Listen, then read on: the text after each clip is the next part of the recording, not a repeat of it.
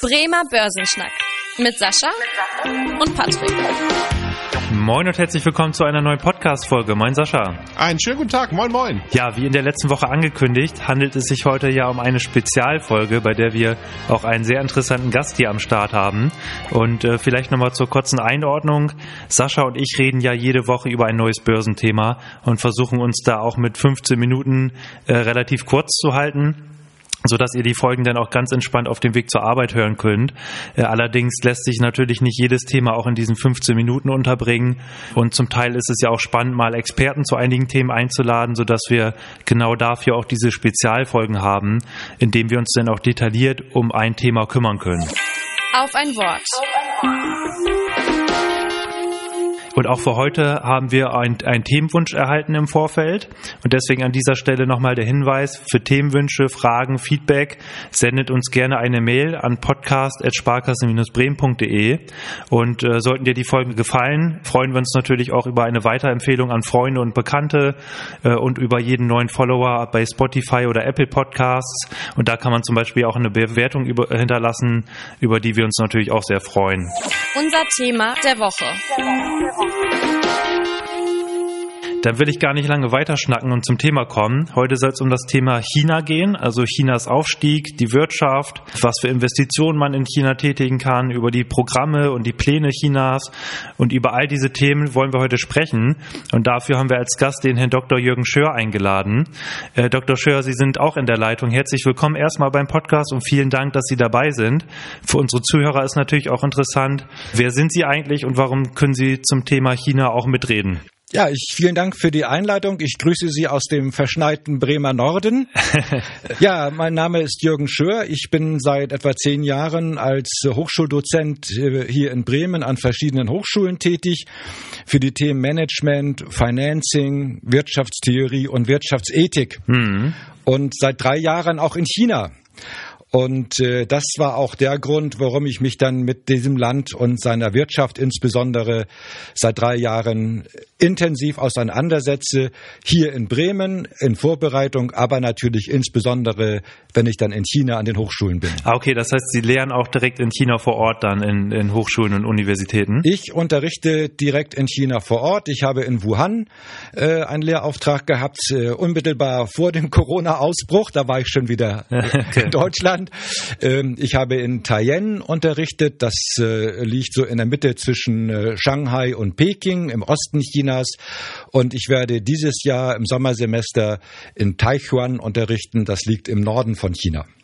Ja, also kennen Sie das Land ja schon an einigen Ecken. Das ist doch auch ganz interessant. Da können Sie auch gerne mal einen Einblick geben, wenn wir über das Thema Seidenstraße sprechen.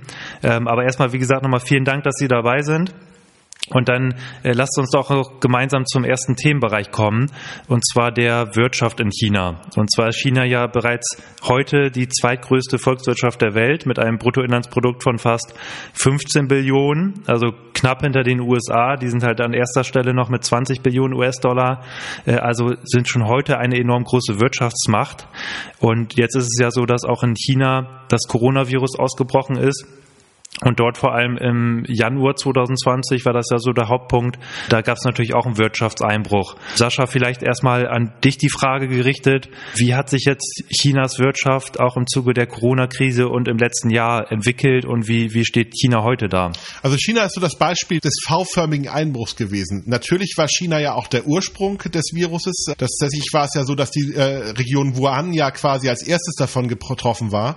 Und ich meine, Wuhan ist jetzt eine nicht ganz unwichtige Region Region, weil dort auch relativ viele Fabriken sind. Also deswegen war natürlich diese Abriegelung von Wuhan erstmal ein ziemlicher Dämpfer. Gar nicht jetzt unbedingt nur für die Region selber, aber dort finden natürlich eine ganze Menge Vorproduktionen statt. Das haben wir im Übrigen nicht nur in China erlebt, sondern auch in der gesamten Welt, weil diese ganzen Vorproduktionen sind dann ja quasi nicht geliefert worden. Wir haben das bei den Pharmaunternehmen gemerkt, wir haben das zum Beispiel massiv auch bei den Automobilherstellern gemerkt. Das hat dazu geführt, dass natürlich dieser V-förmige Einbruch war. Was ganz toll ist allerdings auch in China im Vergleich zu anderen Regionen, die sind natürlich auch immer sehr handlungsfähig. Man hat dann ja sehr schnell auch gesagt, wir regeln die Region ab Wir versuchen den Virus in der Form einzudämmen. Das hat man sehr konsequent äh, da umgesetzt. Das würde ich mir manchmal in Deutschland auch so wünschen bei manchen Entscheidungen, die jetzt so fällen, dass man die auch so konsequent umsetzen würde. Aber das hat erstmal gut funktioniert. Und weil dieses Eindämmen in China gut funktioniert hat, war China eines der ersten Länder, obwohl da quasi der Ursprung war, dass sie sich am schnellsten auch erholt haben und tatsächlich dann auch eine sehr, sehr gute Entwicklung hatten im Vergleich zu vielen anderen Regionen. Das ist auch das, was, wir, was sich ja auch wiedergespiegelt hat, dass man sehen konnte, dass China als einziges oder als eine, ich weiß nicht als einziges, aber zumindest bei den großen Industrienationen ähm, gab es halt in den USA, in den europäischen Ländern im Gesamtjahr 2020 einen Wirtschaftseinbruch. In China hat man gesehen, da äh, war trotzdem Wachstum vorhanden. Dr. Schör, vielleicht mal von Ihnen so einen kleinen Einblick. Sie waren ja auch in verschiedenen Regionen unterwegs. Spürt man da auch, dass China mittlerweile eine Wirtschaftsmacht ist oder ist das da zum Teil noch ganz unterschiedlich? Das ist sehr unterschiedlich. Ich bin also auch im äußersten Westen Chinas gewesen. Ich bin von Pakistan sogar über den Kunjarab-Pass, den, mhm. die höchste Passstraße der Welt, dann in den Westen nach Xinjiang in China eingereist. Und der Westen Chinas also alles westlich von Chongqing oder Chengdu ist wirklich sehr zurück noch gegenüber der Ostküste, auch landschaftlich bedingt. Das sind größtenteils Trockenwüsten oder Trockenhochländer in Tibet, wo nur wenige Flusstäler landwirtschaftlich genutzt werden können. Insgesamt ist der Unterschied in China zwischen den verschiedenen Regionen, was wirtschaftliche Stärke angeht, wesentlich akzentuierter als wir das aus Europa beispielsweise kennen. Hm. Okay. Also es gibt sehr arme Gegenden im Westen Chinas. Also äh, China hat jetzt ja gerade dieses Jahr äh, bekannt gegeben, dass es offiziell die Armut besiegt hat. Das hieß also, arm ist derjenige, der unter 2,30 Dollar pro Tag zur Verfügung hat. Hm. Das hat man jetzt erst geschafft im letzten Jahr. Aber 2,30 Dollar ist ja jetzt nicht auch, auch in China nicht ein, ein, ein sicheres Einkommen, von dem man äh, ohne große prekäre Situation und Erfahrung leben kann. Okay, also da auch ganz unterschiedlich, äh, was die Region angeht. Aber im Allgemeinen kann man ja schon sagen, dass, dass China auch für seine ähm, enorme Größe auch trotzdem noch ein hohes Wachstum verzeichnet, somit um die sechs Prozent äh, an, am Wirtschaftswachstum. Das ist, wenn wir hier nach Europa oder in die USA schauen, äh, davon könnten wir nur träumen von solchen äh, Wachstumsraten. Dann vielleicht die Frage an dich, Sascha, ähm, wie geht das weiter mit China? Man hört ja immer mal wieder, dass das Wachstum sich abschwächt. Sieht man das auch in China oder was, was für eine Prognose würdest du da irgendwie ähm, heranziehen? Also ich glaube, irgendwann wird die Beschleunigung des Wachstums Wachstums in China zurückfahren. Also China ist ja quasi tatsächlich vom Underdog zu einer der Bedeu oder zur bedeutendsten Wirtschaftsmacht der Welt. Ähm, ich sag mal, innerhalb von kürzester Zeit hat es sich ja entwickelt von der Betrachtung her. Also jetzt diese Traumwachstumsraten, die wir in den letzten 10, 15 Jahren gehabt haben, einfach nach vorne zu interpolieren, ist total unrealistisch.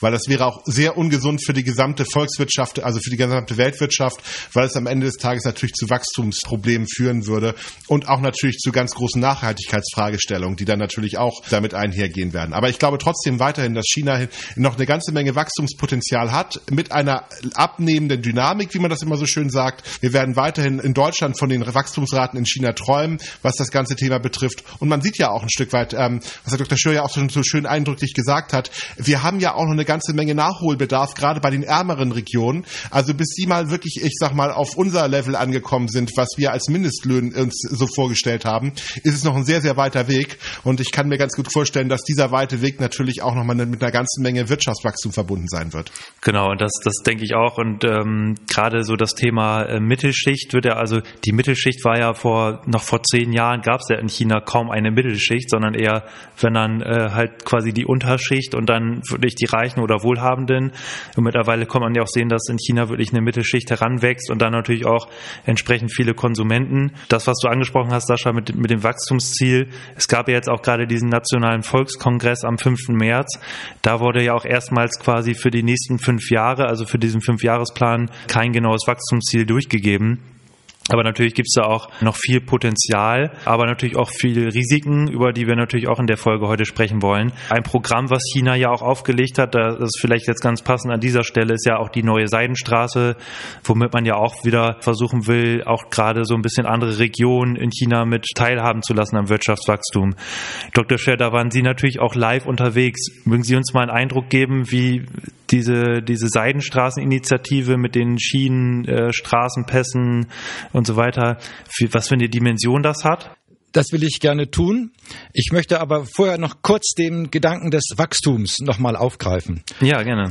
Ähm, man kann aus meiner Sicht äh, Chinas Zukunft oder sagen wir mal die nahe Zukunft, so 10 bis 15 Jahre, nur richtig verstehen und einordnen, wenn man sich klar macht, dass China ein mittleres Pro-Kopf-Bruttosozialprodukt hat, das etwa dem von Mexiko oder der Türkei entspricht. Hm. Chinas Bruttosozialprodukt pro Kopf ist unter dem Weltdurchschnitt. China ist ein Entwicklungsland oder ein sich entwickelndes Land insgesamt in Summe als Durchschnitt. Es hat natürlich Teile, die sind auf dem ersten Weltniveau. Es hat aber auch ganz, ganz rückständige und arme Teile. Hm. Das Land insgesamt ist Türkei, Mexiko.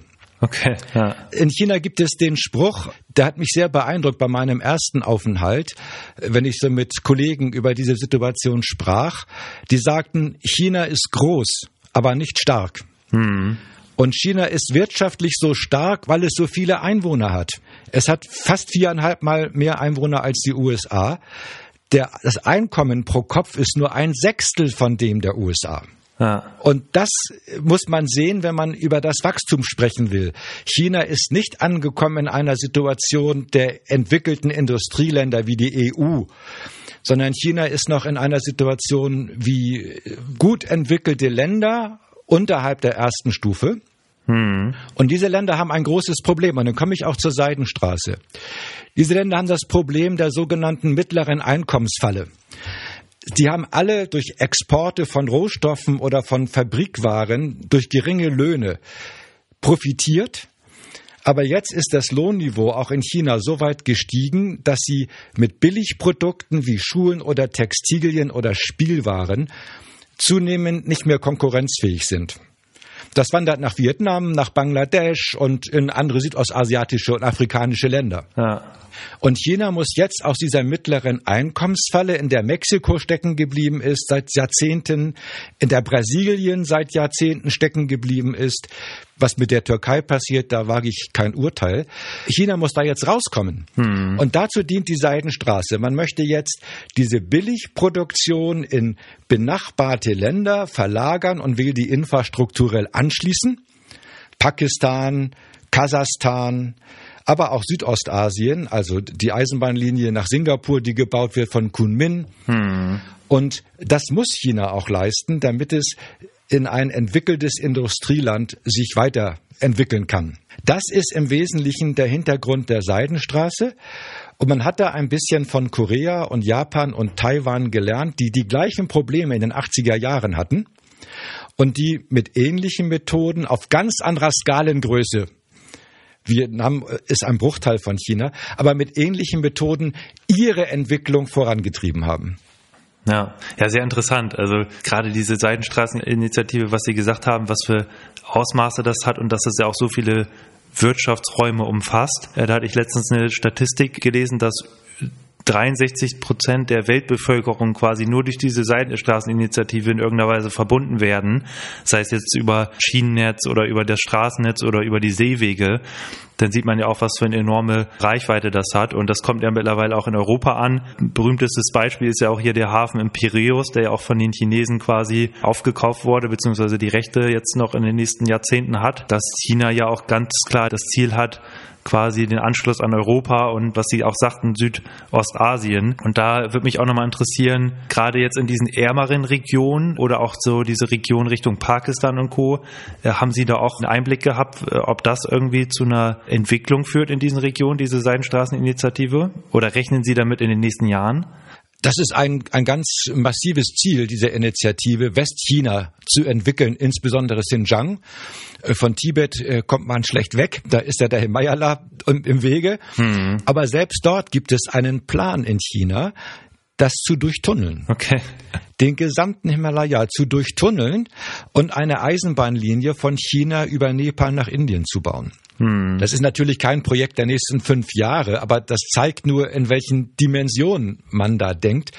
Ich habe mal irgendwo gelesen, dieser Tunnel würde 180 Kilometer lang werden äh, und dann unter dem Mount Everest durch. Das, das ist ja gigantisch. ja. Äh, aber zurück zu Westchina. Was wirklich auffällt, wenn man in China reist, ist, äh, wie arm und wie karg und wie kahl Westchina ist. Xinjiang ist ungefähr fünfmal so groß wie Deutschland, hat 20 Millionen Einwohner, ein Drittel etwa lebt in Urumqi, in der Hauptstadt.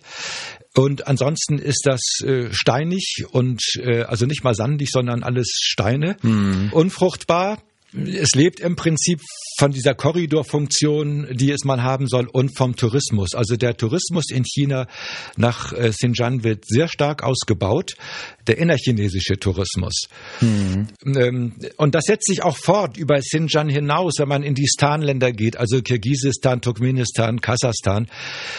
Zwischen der chinesischen Grenze und Europa leben ungefähr 80 Millionen Menschen. Nur hm. Das ist eine Provinz in China. So groß wie Deutschland, ne? Ja.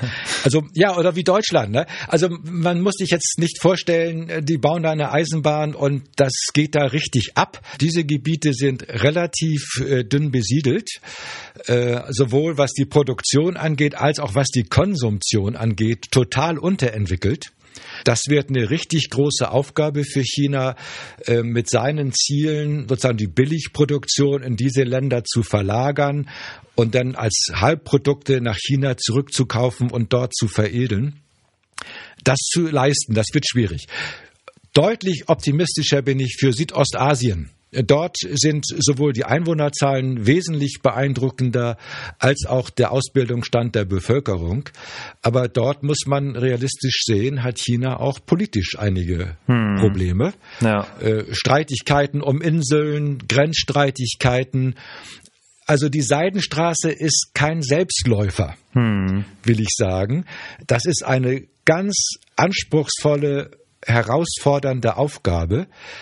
Und ich bin mal gespannt, ob China das für sich und auch für die Nachbarländer erfolgreich hinbekommt. Das, was Sie auch schon angesprochen haben, gerade dieser Wechsel, dass man jetzt von diesem Billiglohn von dieser Billiglohnproduktion irgendwie wegkommen möchte auch und dass äh, China ja auch im digitalen Bereich weiterkommt. Äh, das hat man ja auch gesehen, dass die immer mehr auch versuchen, sich Technologien aus anderen äh, und Wissen aus anderen Wirtschaftsräumen anzueignen. Sascha, magst du vielleicht mal so ein bisschen einen Überblick geben, wie geht China dabei vor? Also wie, wie schafft es China jetzt zum Beispiel gerade von dieser Billiglohnproduktion wegzukommen und dann auch in einigen Bereichen weltweit führend zu werden? Ja, es gibt da sicherlich so zwei, drei Themen, die man da mal ansprechen kann. Also Thema Nummer eins ist, wenn ich als deutsches Unternehmen in China, ich sag mal, in ganz vielen Bereichen tätig sein möchte, dann kann ich das nicht machen. Dann brauche ich mir einen chinesischen Partner. Das ist natürlich in ganz, ganz vielen Bereichen also immer sehr, sehr umstritten, weil die Chinesen haben natürlich auch immer sehr gerne das Wissen in der Form, ich sag mal, aufgesaugt, haben sich tatsächlich dann natürlich auch die Produktionsverfahren genau angeschaut, die Patente genau angeschaut und haben dann tatsächlich auch das Wissen, was sie aus der Automobilindustrie oder aus dem Maschinenbau ähm, in der Form ähm, hatten, genutzt, um es dann quasi zu reproduzieren und dann gegebenenfalls ihre eigenen Firmen aufzubauen. Deswegen haben sich viele Firmen auch immer ein bisschen schwieriger damit getan,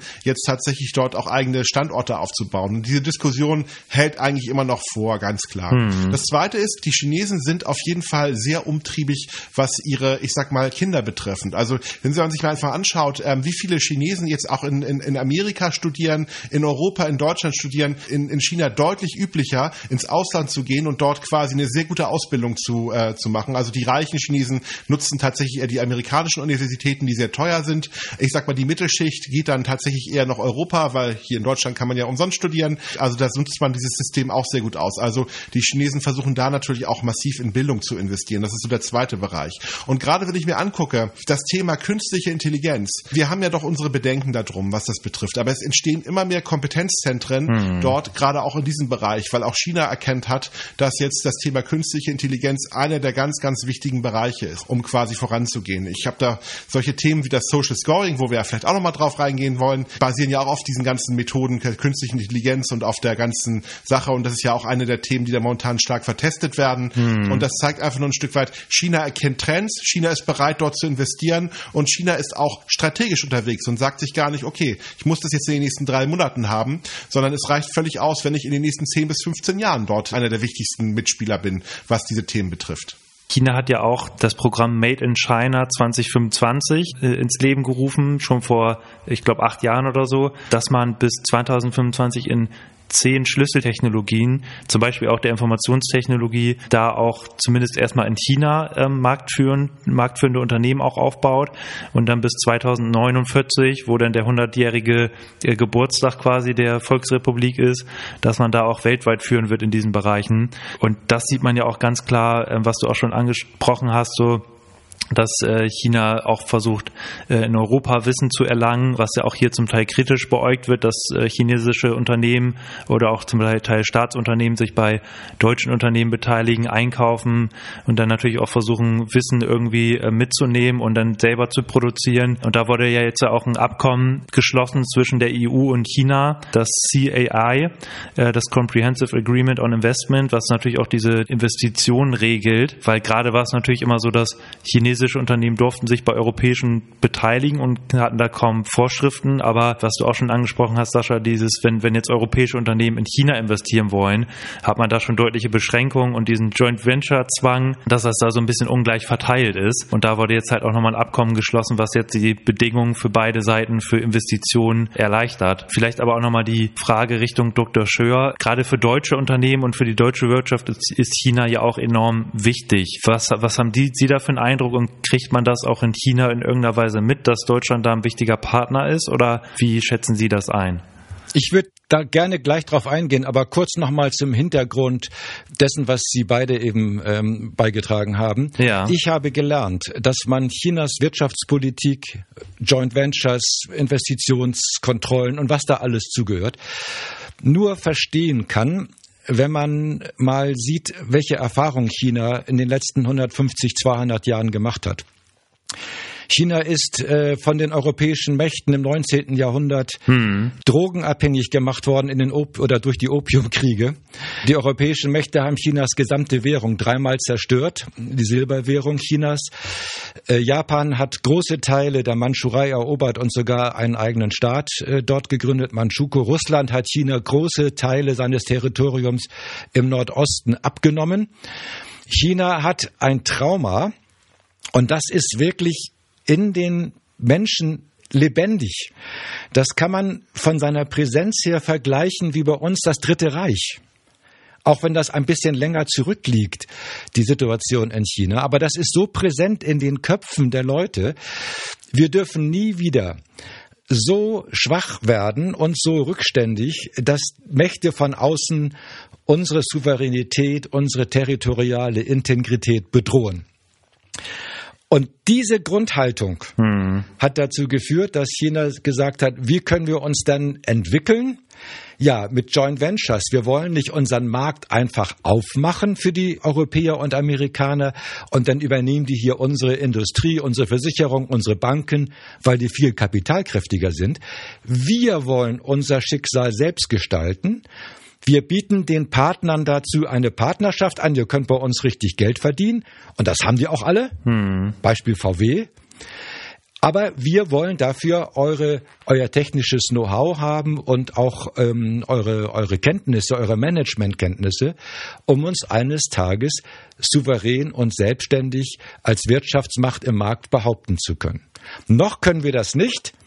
Noch hm. schaffen wir asymmetrische Bedingungen, damit wir uns entwickeln können. Aber je weiter wir uns entwickeln, desto stärker führen wir diese asymmetrischen Bedingungen in symmetrische über.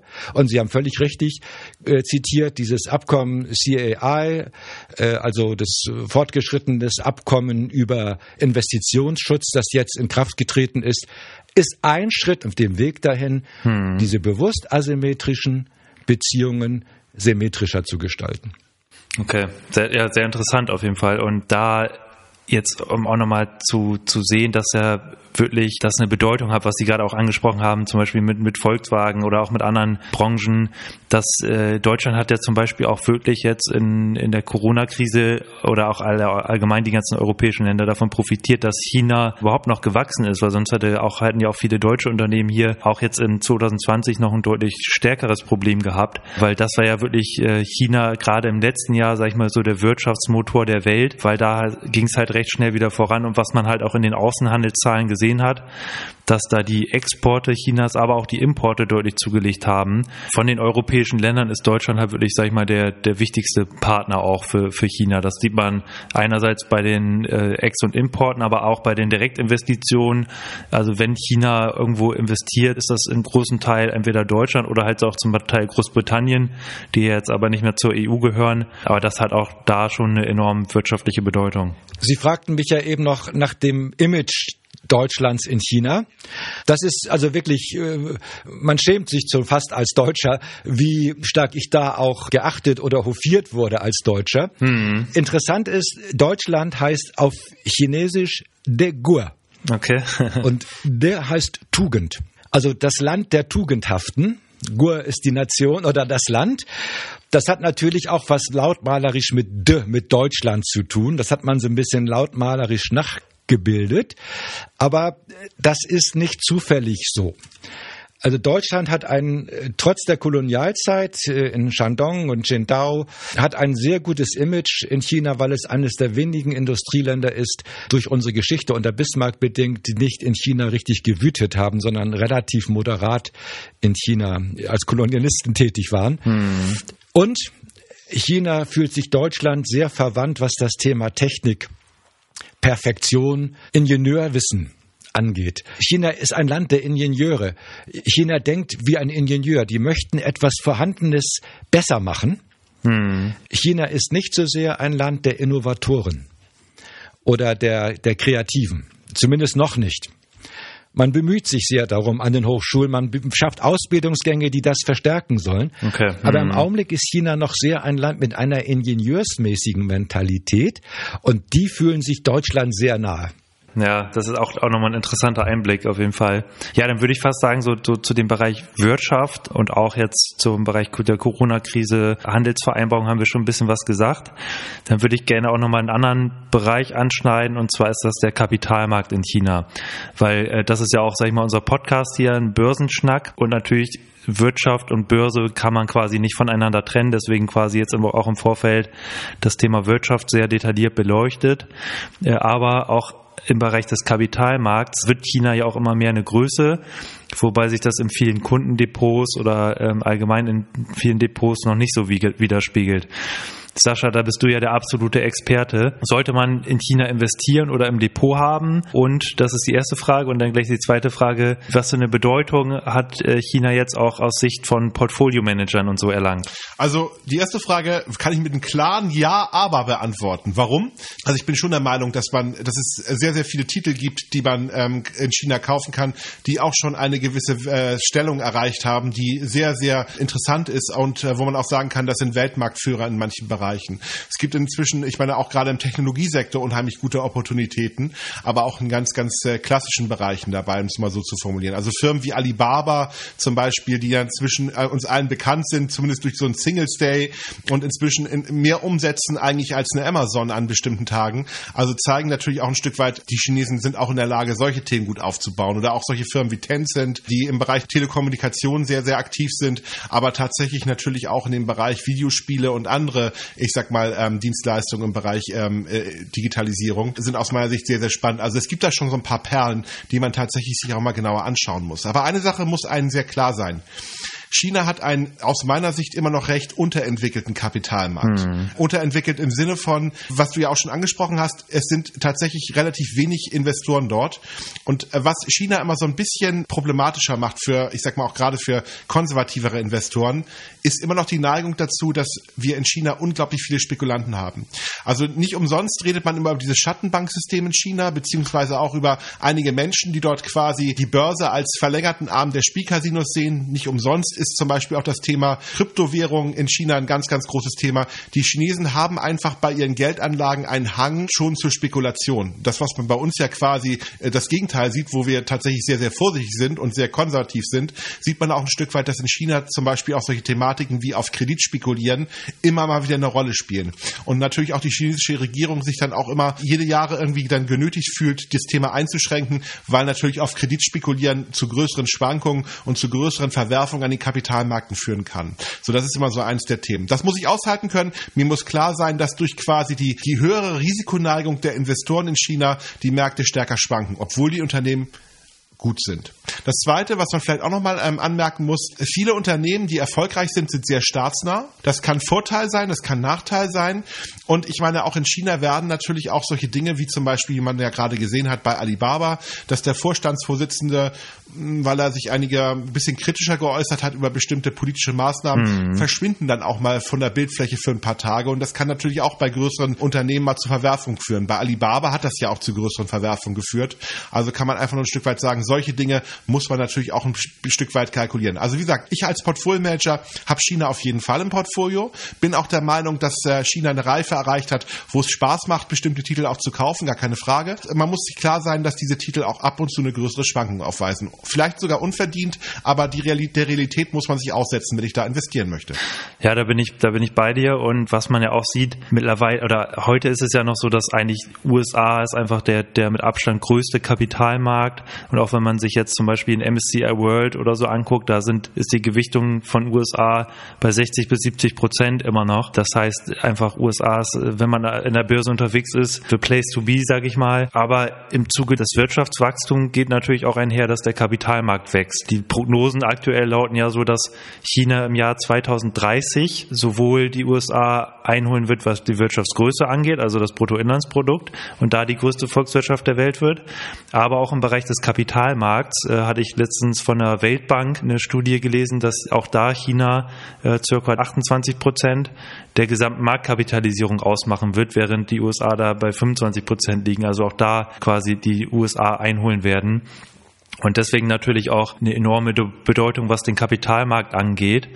Ähm, und wie du auch gesagt hast, Sascha, schon führende Unternehmen, gerade im Bereich der Technologie auch viele Unternehmen unterwegs. Aber da haben wir natürlich auch immer das Thema Nachhaltigkeit, Menschenrechte und kann man es jetzt moralisch vertreten? Auch was ja zum Beispiel das Thema Überwachung angeht, Social Scoring, sind viele Begriffe, die da mitschwingen. Dr. Schör, Sie waren ja auch jetzt in, in China unterwegs. Mögen Sie uns da vielleicht mal einen Einblick geben? Merkt man das da, zum Beispiel anhand der Polizeipräsenz, anhand von Kameras? Spürt man das da wirklich hautnah? Und wie stehen Sie zu der Frage, wenn man jetzt äh, sich fragen will, ist das moralisch vertretbar, in China zu investieren?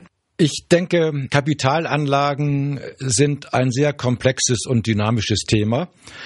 Und nicht zufällig gibt es ja diesen Podcast, der da ein bisschen versucht, äh, die Komplexität transparenter zu machen. So eine Frage, äh, ist es moralisch vertretbar, ja oder nein, die wird, glaube ich, der Komplexität des Geschehens an den Kapitalmärkten äh, nicht vollständig gerecht. Ich empfehle, äh, wenn mich gefragt werde, Kapitalinvestitionen in China, Menschenrechte, meinen Gesprächspartnern, schreibt doch mal auf, was euch egal wo, stört, wenn ihr irgendwo investieren wollt, an dem Unternehmen oder an dem Land oder was auch immer, also Menschenrechte oder Waffenproduktion oder Todesstrafe oder Rassismus oder was auch immer. Hm. Und wenn ihr das mal aufgeschrieben habt, dann kann man ja mal über jeden einzelnen Punkt diskutieren. Dann ist das Ganze sehr viel äh, realitätsnäher, als wenn man jetzt so allgemein urteilt, ja oder nein. Und dann kann man ja auch prüfen. Und das hat ein Bekannter von mir auch dann mal gemacht auf meinen Rat hin. Dann kam er einige Tage später mit der Liste zu mir. Okay. dann habe ich gesagt, du, wenn du diese Liste ernst nimmst, dann kannst du ja gar nicht mehr investieren. Ne? Denn es gibt ja, in den USA gibt es die Todesstrafe und England hat äh, beim Irakkrieg mitgemacht gegen das UNO-Votum und so weiter ja. und so fort. Also ähm, äh, da muss man schon ein bisschen das ausbalancieren. Wie so oft im Leben ist die Realität grau und nicht schwarz oder weiß. Hm. Deshalb würde ich nicht sagen ja oder nein, sondern ich empfehle, macht euch selber äh, eine Liste, eine Anforderungsliste, prüft kritisch, glaubt nicht alles, was man so hört und sieht, prüft kritisch, wo diese Anforderungsliste, wo dagegen verstoßen wird.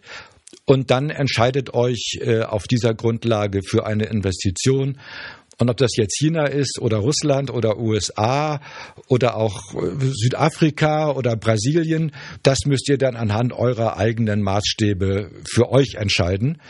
Und eine pauschale Aussage äh, halte ich da aufgrund der Komplexität der Sachverhalte für weit überzogen. Ja. Und da bin ich auch bei Ihnen, dass, dass sich das jeder mal selber fragen sollte. Und da sind wir auch bei, bei dem Thema Nachhaltigkeit. Jeder hat ja auch ein anderes Nachhaltigkeits- Verständnis und ein ethisches Verständnis, was man sich aber äh, ja auf jeden Fall bewusst machen muss, dass China halt einfach ganz andere Strukturen hat als zum Beispiel europäische Länder.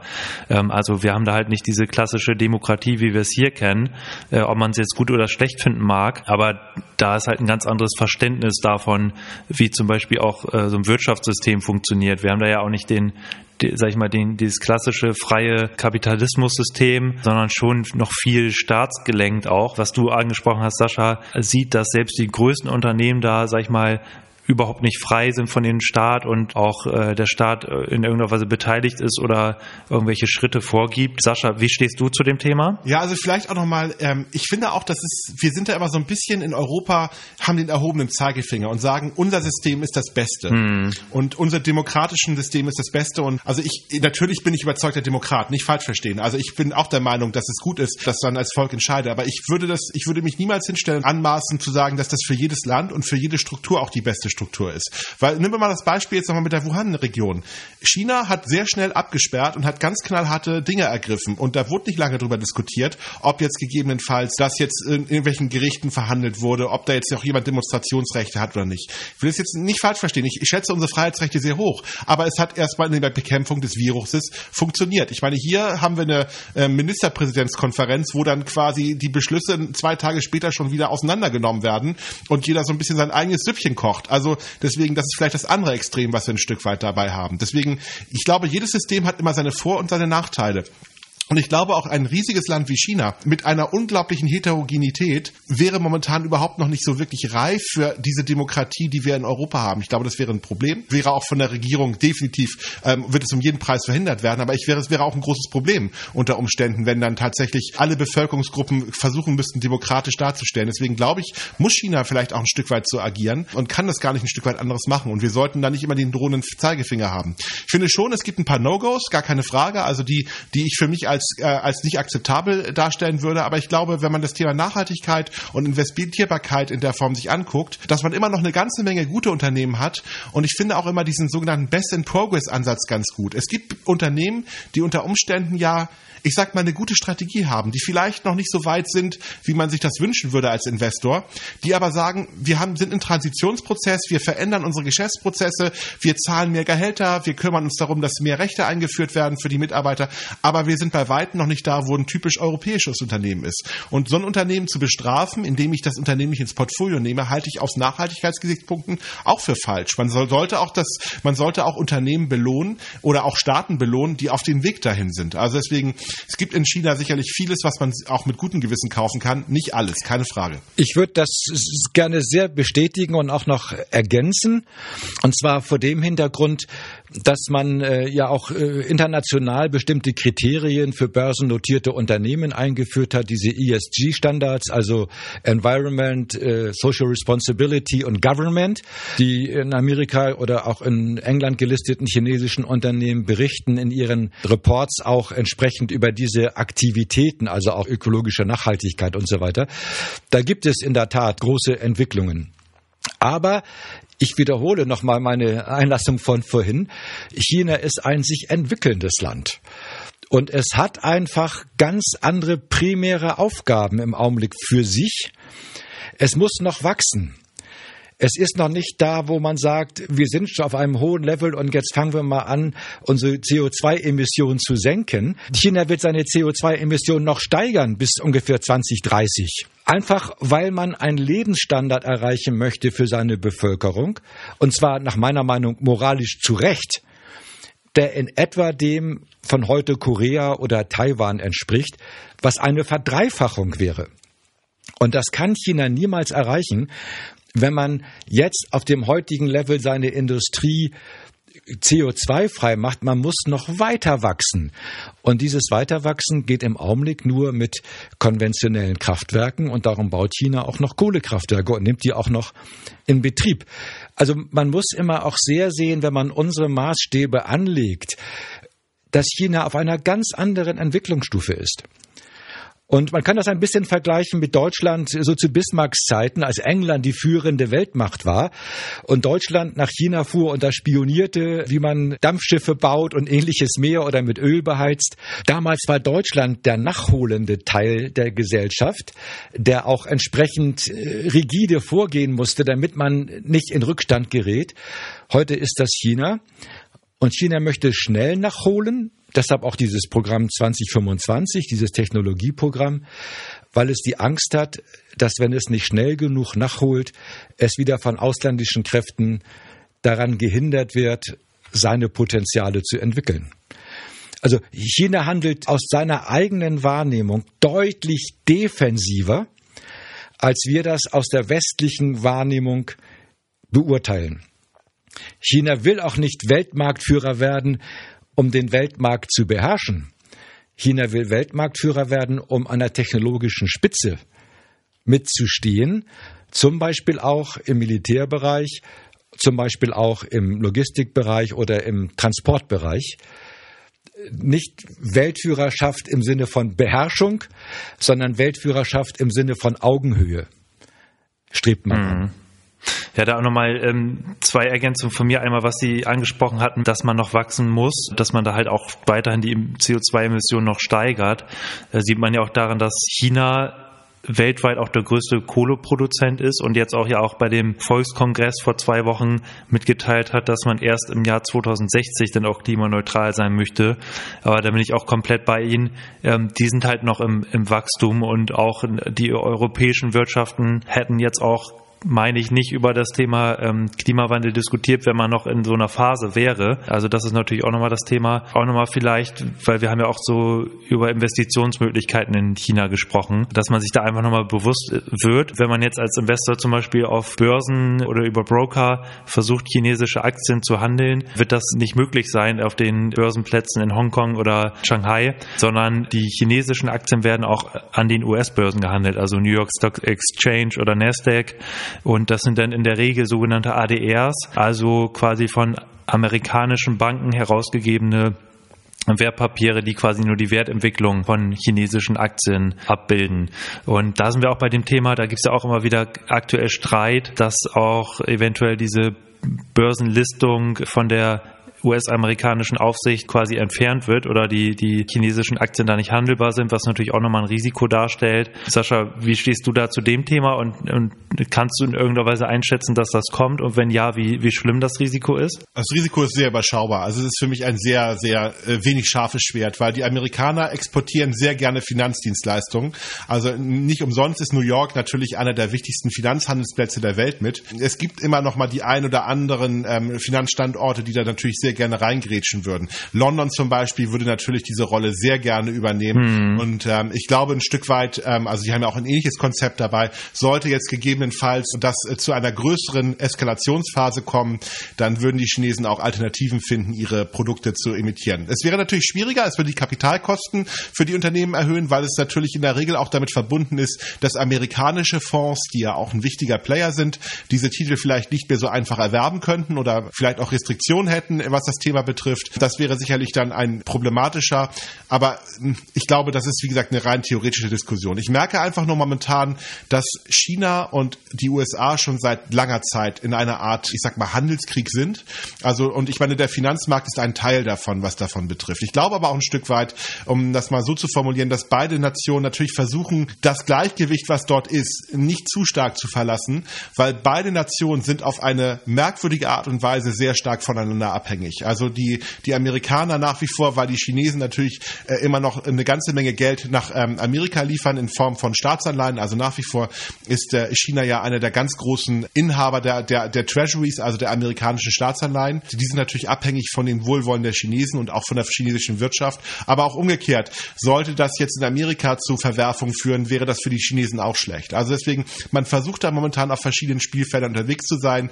Sicherlich gibt es da auch die ein oder anderen Themen. Ich glaube nicht, dass sich das mit Herrn Biden entspannen wird. Also Herr Biden ist sehr viel sympathischer als Herr Trump, aber was seine China-Politik betrifft, ist er doch sehr auf Kurs mit ihnen. Mit, also er nennt es da nicht America First, aber seine Aussagen gehen doch in eine sehr, sehr ähnliche Richtung. Also ganz klar, also er wird sich nicht so viel entspannen. Also die beiden werden in einem spannenden Verhältnis zueinander unterwegs sein. Und der Kapitalmarkt, das war ja die ursprüngliche Frage, und die ADRs werden immer mal wieder so ein bisschen herausgeholt werden als Instrument. Aber ich mache mir da keine größeren Sorgen, dass das Thema jetzt wirklich dauerhaft dort äh, zu Verwerfung führen wird. Ich bin da nicht ganz so optimistisch, muss ich sagen. Äh, gestern gab es im chinesischen Fernsehen, das wir hier in Bremen auch über Kabel empfangen können, ähm, eine, eine Diskussion, nicht direkt, sondern eine Reporterin hat sowohl den chinesischen Außenminister Wang Yi als auch den amerikanischen Außenminister Blinken interviewt.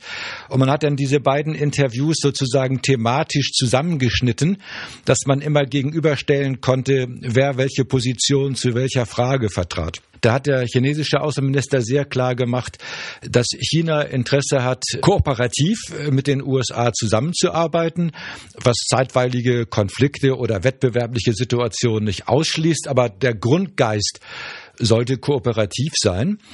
Während der amerikanische Außenminister der Neue gesagt hat, also man sieht drei Optionen. Cooperation where it can be. Also Kooperation, wo es die Chinesen uns möglich machen. Competition where it should be. Wettbewerb da, wo es richtig und notwendig sicher ist für uns. Und Confrontation where it must be. Also wir gehen auch in die Konfrontation dort, wo wir es für notwendig halten.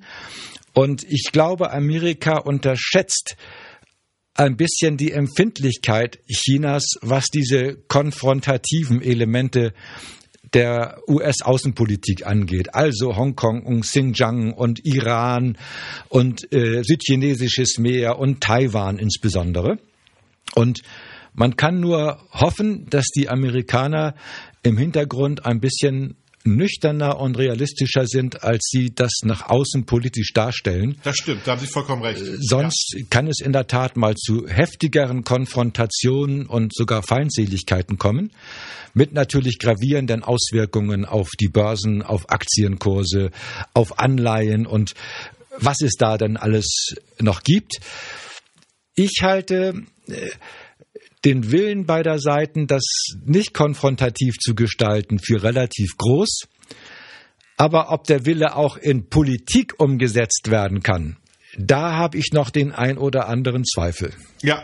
Das ist nicht immer in der Hand der Entscheidungsträger dann passt es ja auch quasi zu dem Ziel, was wir auch ja besprochen hatten, das Programm Made in China 2025. Auch was Sie sagten, Dr. Äh, Dr. Schör, ähm, dass es genau ja das Ziel ist, ähm, nicht eben Weltmarktführer zu werden, damit man Weltmarktführer ist, sondern halt auch um Unabhängigkeit im technologischen Bereich zu erlangen, weil halt auch die ähm, Amerikaner ja immer mal wieder damit drohen, chinesische Unternehmen bei der Zulieferung von Komponenten auszuschließen, zum Beispiel Huawei oder ZTE. Ja, nicht nur drohen, die machen das ja. Ja, oder genau, oder genau, oder auch, auch durchführen, ja.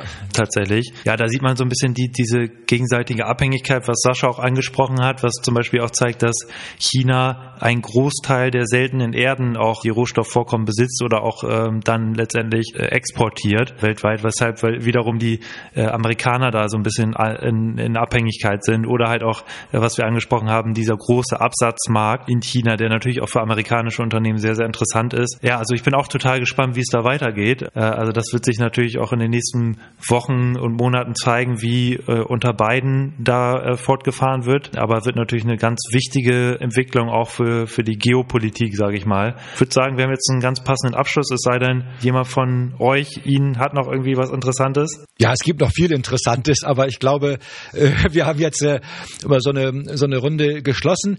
Ich würde gerne noch einen kleinen Gedanken ergänzen, ähm, ja, nämlich zur Wirtschaft der USA. Es gibt ja äh, viele Interviews auf CNN auch mit amerikanischen Wirtschaftsführern und die sehen US-Politik, die US-Außenpolitik bezüglich China durchaus kritisch und die sehen auch durchaus kritisch diese Handelsblockadepolitik oder auch die Politik, bestimmte Unternehmen auszuschließen.